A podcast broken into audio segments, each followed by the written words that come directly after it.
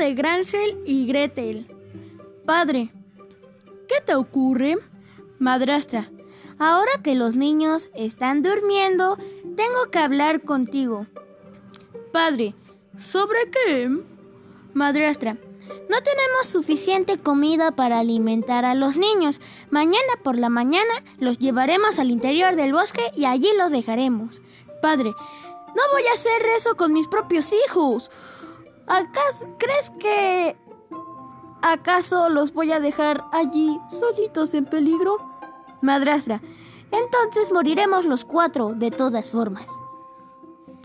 Narrador, ella insistió tan, ella insistió tanto eh, con esa idea que finalmente el leñador terminó aceptando la idea.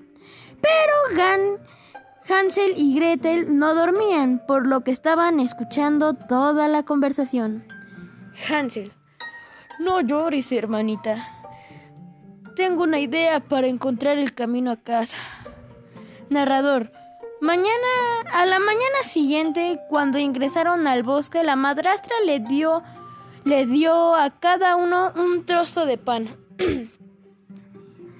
madrastra, no, no coman este pan antes del almuerzo, porque es todo lo que tenemos en el día de hoy. Hansel y Gretel. No lo haremos. Narrador. Mientras caminaban, Hansel había arrojado moronitas de pan para encontrar el camino de regreso a casa. Mientras que su mamá les dijo, Quédense aquí hasta que vengamos a buscarlos. Narrador.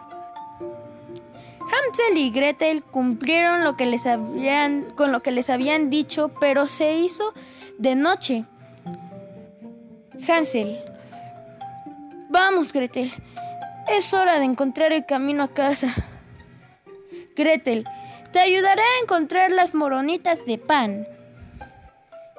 Hansel, no encuentro ninguna. Ay, no. Gretel, lo imaginaba. No puede ser.